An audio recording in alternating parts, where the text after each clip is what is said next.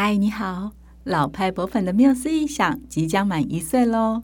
谢谢你跟着我们造访世界各地的博物馆，希望每一集的闲谈都成为你生活中的美好时光。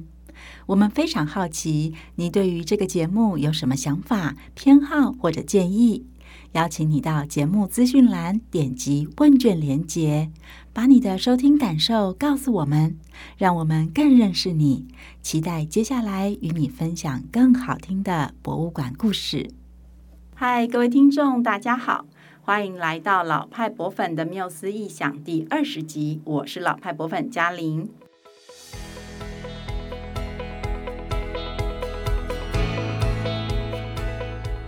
这是一个为大家介绍三百多年来世界各地的现代博物馆如何成立与开放，如何与世界脉动连接，以及还有哪些有趣故事的节目。然后啊，没想到我们竟然已经默默的到二十集了。无论你是节目开播时就一直陪伴着我们的博粉，还是最近新加入的朋友，真的非常感谢各位听众一直以来对我们的支持。这一集节目，我们要穿越大西洋，来介绍美国规模最大的艺术博物馆，就是位在纽约的大都会艺术博物馆。今天一起聊天的伙伴是，Hello，大家好，我是慧芳。今天呢，是我们节目第二次要来聊聊美国的博物馆。到底大都会艺术博物馆有什么样的故事？嗯，我真的很期待哦。那慧芳，你有去过大都会艺术博物馆吗？没有诶，虽然我有去过欧洲几个国家，但是美国我其实还蛮不熟的。嗯，不过呢，我一直以来啊都有在关注大都会博物馆他们的社群媒体哦，像是 IG 啊、Twitter 之类的。嗯，所以啊，我知道去年就是二零二零年的时候。正好呢，就是大都会艺术博物馆成立一百五十周年，博物馆还因此在网络上面这样大肆的宣传庆祝了一番呢。对对对，很热闹。嗯、那去年呢，的确就是大都会博物馆成立一百五十周年。但是你知道这个博物馆真正向公众开放参观的时间是什么时候吗？嗯，难道不就是一百五十一年前的呃一八七零年吗？嘿，hey, 不是，因为在一八七零年大都会博物馆刚成立的时候啊，它其实是完全没有任何典藏品的。哇，这怎么听起来跟我们在第十七集有介绍过和聊过的那个英国国家肖像博物馆有一点像啊？嗯，这两间博物馆他们在成立的时候都没有任何的典藏品。对，那这次又是谁这么有先见之明的提出要成立这个大都会艺术博物馆呢？这个故事呢，就要从一八六六年的巴黎开始说。那那个时候，有一群住在巴黎的美国人，他们参观了欧洲很丰富而且又很有趣的美术馆和博物馆之后呢，就觉得非常羡慕。然后经过一番讨论，他们就决定想要在自己的家乡美国成立一个可以媲美欧洲的艺术博物馆，让美国的民众也能够欣赏各式各样的艺术品。哇，那刚才嘉玲说到一八六六年的巴黎的时候，嗯、马上进入我脑中的就是我们在第十六集有介绍过的法国印象派画家。对，因为一八六零年代啊，正好是这些印象派画家大放异彩的时代。嗯嗯嗯，而且啊，我可以相信当时的巴黎一定时常举办各式各样的沙龙展啊，或是艺术聚会等等。所以啊，我完全可以理解为什么住在巴黎的美国人会这么羡慕和向往有一个和欧洲一样的艺术博物馆。没错，当时的巴黎可以说是西方世界的艺术中心嘛，哈。其实，在很多思想上，巴黎真的是在那个时候真的是一个很重要的城市。对，我们就可以想象说，那个那个塞纳河左岸啊，然后文青们聚集啊，在那边聊天啊，等等哈。那在一八六零年代呢，除了有这个突破性的印象派艺术运动之外，也因为当时整个世界海上贸易的蓬勃发展，让东方像是日本啊、中国还有中东的文化艺术能够传。到法国和欧洲其他的地方，例如印象派画家就受到日本浮世绘很大的影响。那如果有听众对印象派画家的哈日经验很感兴趣的话，非常推荐你一定要听听看我们的第十六集的节目哦。那虽然呢，十九世纪到二十世纪初的巴黎是西方世界的艺术中心，但是在呃第二次世界大战之后，因为战争让整个欧洲大陆，包括法国都深受了打击，然后也因为美国经济的突飞猛进，所以西方世界艺术中心的宝座呢就这样子慢慢转移，让给了大西洋另外一侧的纽约了哈。嗯、那事实上，美国人在纽约建立大都会博物馆，我们也可以说它算是纽约这座城市。作为艺术中心的第一个准备跟开端吧。哦，原来如此。嗯，诶，那话说回来，刚才嘉玲你有提到那一群就是想要在自己家乡成立艺术博物馆的美国人呢？他们后来发生什么事了？那一群人人呢？他们就从巴黎回到美国之后，就号召了这个各行各业的朋友，包括商人、艺术家、艺术收藏家、慈善家等等，开始在纽约这个城市推动成立一个属于美国人的国家级的艺术博物馆。于是呢，就在一八七零年的四月，纽约州议会就发布了一条法案，同意成立大都会艺术博物馆，而且呢，也强调这个博物馆的。创建呐、啊，是为了鼓励艺术研究，以及提供一般美国民众免费学习，还有接触艺术文化的地方。嗯，不过就像前面我们有提到的，就是在一百五十一年前呢，这个刚刚诞生的博物馆啊，是一件典藏品都没有的。它既不像这个历史悠久的罗浮宫哈，接收了法国皇室的收藏，也不像十八世纪成立的大英博物馆，比美国还早了一百多年就开始这种百科全书式的收藏，来自世界。各地的文物还有艺术品哈，但是谁知道呢？这个年轻的美国博物馆在往后的好几十年间呢，就急起直追，嗯收藏了很多很珍贵的文物还有艺术品，甚至就成为这个传说中世界三大博物馆之一，跟罗浮宫跟大英就齐名了。对，齐名了。嗯，嗯哇，这听起来真的很厉害耶！所以呢。大都会艺术博物馆它是怎么开始收藏作品的呢？嗯，就在创立的那一年的十一月，他终于获得了第一件的典藏品哈。那那是一个呃古罗马时代的石头棺木。不过呢，真正让博物馆典藏数量和品质都有比较呃具体的增加的是隔年的一八七一年收购计划。这个收购计划有两个蛮关键的人物，第一个是博物馆创办人之一的约翰泰勒强斯顿先生，那另外一位呢，则是当时的博物馆董事会成员之一威廉布洛杰特先生。那在这个博物馆成立的初期啊，布洛杰特先生他就在董事会上表示说，希望可以把他自己不久以前购买的一百七十四幅欧洲绘画作品，嗯，包含了巴洛克宫廷肖像画画家范戴克，还有法国古典主义画家普桑等人，就是知名的艺术家的画作哈，全部转卖给大都会博物馆。那那个时候啊，要购买这么多大师的画作，就是一定是一笔大钱嘛。更何况博物馆才刚刚一岁，那这样子重大的收购决定，一定是需要经过董事会很谨慎的评估哦。好，那幸好呢，后来在这个创办人强斯顿先生的协助还有出钱之下呢，这批作品就很顺利的成为了博物馆的典藏，也成为大都会艺术博物馆。它在一八七二年正式向大众开馆的时候，这个第一档展览里面的非常重要的作品。那开展的时候呢，强斯顿先生还写信给当时不在美国的这个布洛杰特先生说，去跟他分享这个第一档展览的空前盛况哈。强斯顿先生他在信上说。哦，那些画作看起来真的非常的漂亮，然后呢，来自各方的赞美也非常多，多到啊，我都担心那董事们的嘴巴会从此被固定在那个灿烂的笑容中了。嗯，好有趣哦。但是呢，听起来大都会艺术博物馆它在一八七二年正式开馆的时候十分的顺利耶，嗯，蛮受欢迎的。对啊。不过我也很好奇，刚才提到的那位布洛杰特先生，他是怎么买到这些很重要的古典的欧洲绘画呢？哦，那又是另外一个还有蛮多转机的故事哈。那其实布洛杰特先生他本身就是一个艺术收藏家，嗯、然后他也常常去欧洲旅行，尤其他非常喜欢去逛法国的艺术拍卖市场。那他在一八七零年到达法国的时候呢，却碰到了一个战争。慧芳，你知道那个时间点法国是发生了什么战争吗？呃，一八七零年这我真的想不起来嘞。没关系，大家的就是都是读书的时候才记得哈。真的，它是普法战争，哦，也就是法国和现代德国前身的普鲁士王国，那两边为了争夺欧洲霸权所开打的这个战争哦。那这场战争呢，就影响了巴黎的艺术市场。好，所有拍卖艺术品的商人呢，都很希望能够越快卖出越多的作品越好。就是因为大家可能都心里很不安定嘛，哈。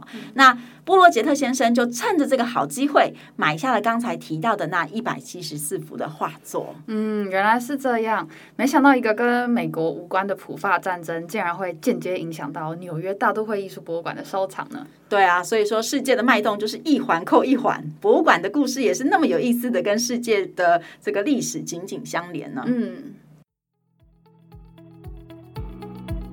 嗨，你身边有高中生亲友吗？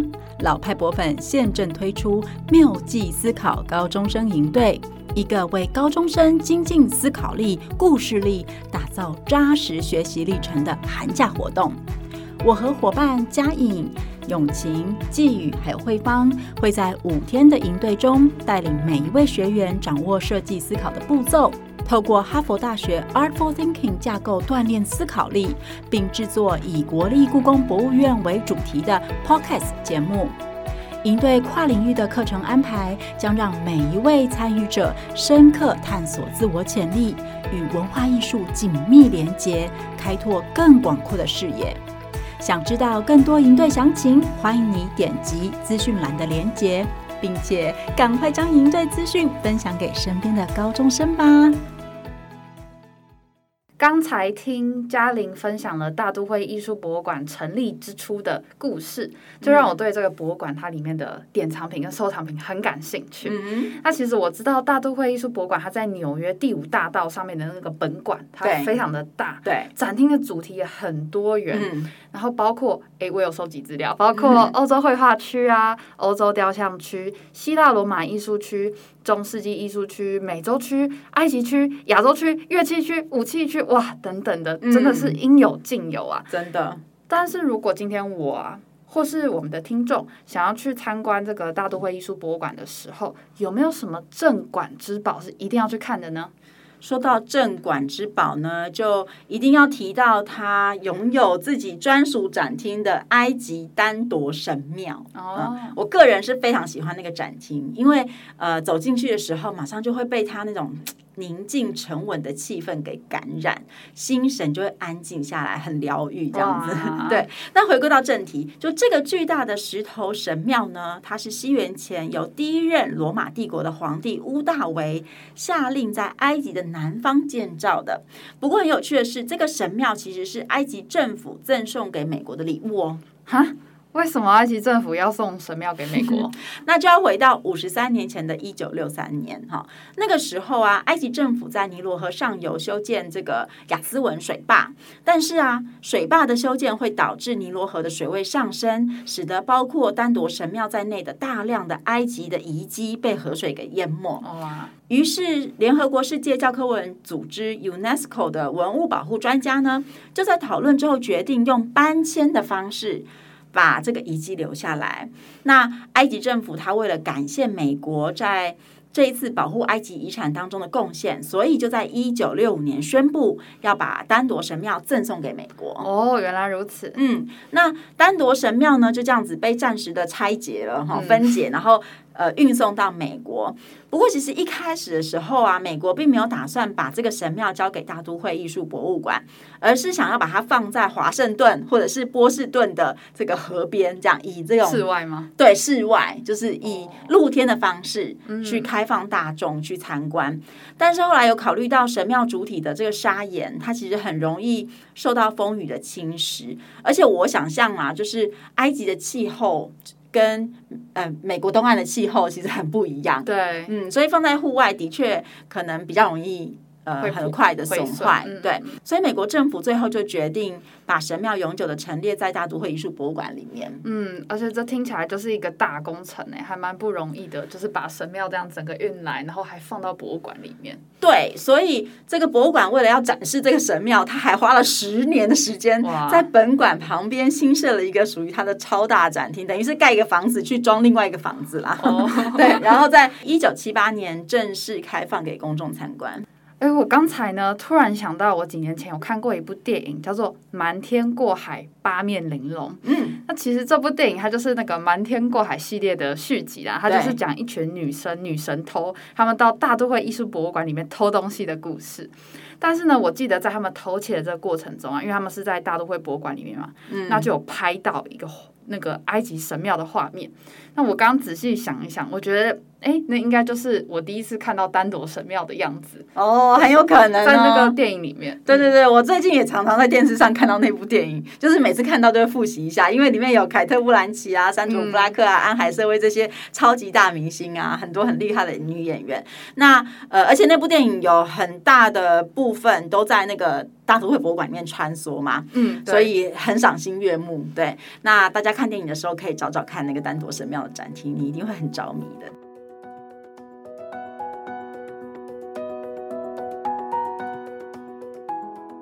方，你还记得我们在第十五集的时候有聊过英国 V&A 博物馆的时尚展吗？当然记得啊，V&A 它是。博物馆界的时尚龙头，哎，不但有许多时尚的典藏品，还时常和不同的单位一起合作策划时尚特展。像是啊，嗯、现在正在那个台南的奇美博物馆展出的 Team Walker 的展览，就是和 V&A 合作的。对，没错。但是你知道吗？其实我们知道纽约也是现在时尚一个很重要的据点嘛，哈、啊。所以大都会艺术博物馆也有一个服装研究所。哦。那他们策划的时尚展览呢，并不输给 V&A 哦。嗯、呃。其实我们。刚刚提到那部电影里面也有一个展厅，是是专门是在展示上的。哦，对对对。那这个我刚刚提到这个服装研究所这个部门的前身呢、啊，它是成立于一九三七年的服装艺术博物馆。然后这个艺术博物馆跟呃，大都会艺术博物馆合并之后，就成为这个大都会底下的一个部门，然后策划过很多的时尚展览。不过，最能够提高大都会艺术博物馆时尚地位还有名声的哈，就是他每一年服装研究所会和这个时尚杂志《Vogue》合作举办 Met Gala，也就是一个以时尚为主轴的慈善晚宴啊。嗯、那这个晚宴呢，其实是大都会艺术博物馆每一年时尚特展的一个开端。服装研究所和 Vogue 杂志我就会邀请明星啊、名媛啊，还有各式各样的人穿着。和这一次展览主题相关的服装来走这个红地毯，例如二零一八年的展览主题是探索时尚跟天主教的关系，所以就有很多明星穿着这个十字架图案的礼服还有西装哦。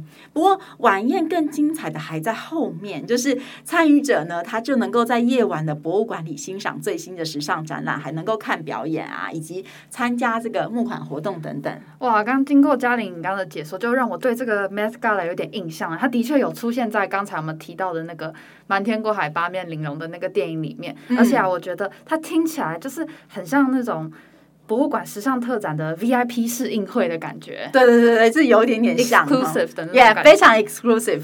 然后因为没有受邀的人是不能参加这个 Met Gala 的。然后虽然他也有卖门票，但是根据国外媒体的报道呢，就是一张门票的价格是大概三万到五万美金，相当于一百万台币左右。所以它其实比较像是一个呃慈善的，就是捐款啦，就是它的门票本身就已经有这个意涵在里面了哈。然后如果大家很想要共享盛举的话呢，是我们当然是可以透过线上直播来观看的。嗯嗯，那 Met Gala 通常是什么时候举办的呢？它通常会在五月的第一个礼拜一，所以是没有固定的那个日期的。嗯，但是你这样一问呢，就让我想起一部拍摄 Met Gala 的幕后纪录片，叫做。The first Monday in May，就是呃五月的第一个礼拜一，翻成中文的话，那这部纪录片呢，它拍摄了服装研究所策展人安德鲁，还有著名的美国 Vogue 杂志总编安娜温图，他们合作筹备二零一五年 Met Gala 的过程。那一年的主题叫做 China Through the Looking Glass，它是一个跟中国有关的时尚展览。那呃，虽然我是还没有看到这部纪录片啦哈，但是在它的预告片里面呢，呃，我看到他们把大都会博物馆的中国展品还有时尚服装摆在一起展示。试图把这个充满商业气息的时尚和博物馆的艺术文化做连接，让衣服不再只是衣服，而是创造出一种令人感动的美的情境。但同时又要小心，不能够脱离展品的文化脉络。哇，天哪！听完嘉玲的介绍，让我非常想要去看这部纪录片呢，我感兴趣。对，超想去看的。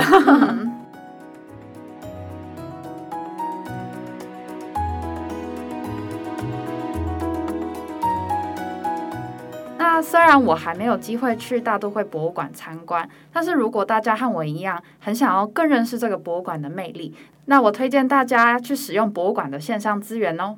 像是我就非常喜欢大都会艺术博物馆的 IG 账号，而且我最喜欢的部分呢，不是他们那种一般的 po 文，嗯，而是他们会在现实动态里面 po 一些冷知识的问题，像是嗯，像是他们会就是会。会放出一个，比如说某一个文物或者某一个艺术品的图片，然后会提供，然后会询问一个问题，然后提供两个答案的选项，让就是博呃这个博物馆的粉丝呢可以猜测说。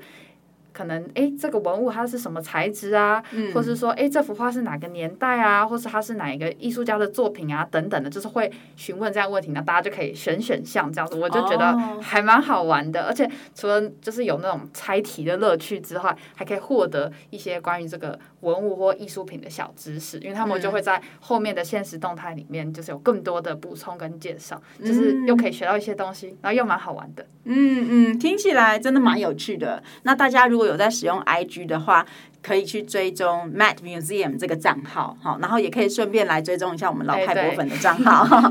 那因为我个人真的是老人家，比较少在用 IG 哈，然后我的朋友们大部分都是有小孩的爸爸妈妈，所以我呢就来推荐。呃，亲子观众另外一个大都会博物馆很棒的线上资源，也就是他们针对小孩设计的 Matt Kids 的网站啊。那在这个网站的首页上就写说，它是 Made for with and by kids，可见它在整个设计制作的时候也有纳入孩子们的投入跟参与哦。这个网站的视觉设计是很有质感，我觉得，就是它是用插画，不是用很卡通的那一种，就是不会把小孩子当很幼稚。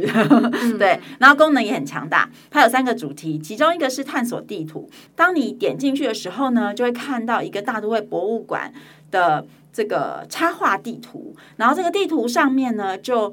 画满了博物馆各楼层里面所有的东西，除了介绍展厅啊，还有展厅里面的文物之外呢，也会告诉你说哪里是博物馆大厅啊，哪里是纪念品店等等。而且这是一个互动地图，就是小朋友可以依据他的兴趣去点选，然后探索这张地图，然后他点选之后就会跑出实际上面的照片。嗯，了解。对，然后所以你就会很像是。呃，从这个插画世界又穿梭到真实的博物馆去参观一样的感觉，听起来很好玩呢。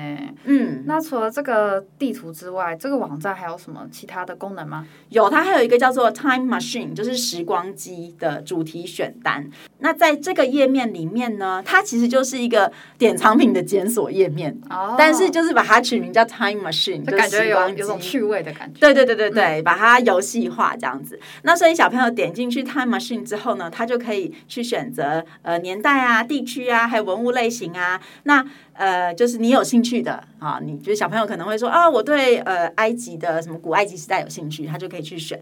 那网站就会根据你的选择去推荐你这个博物馆里面的一项文物。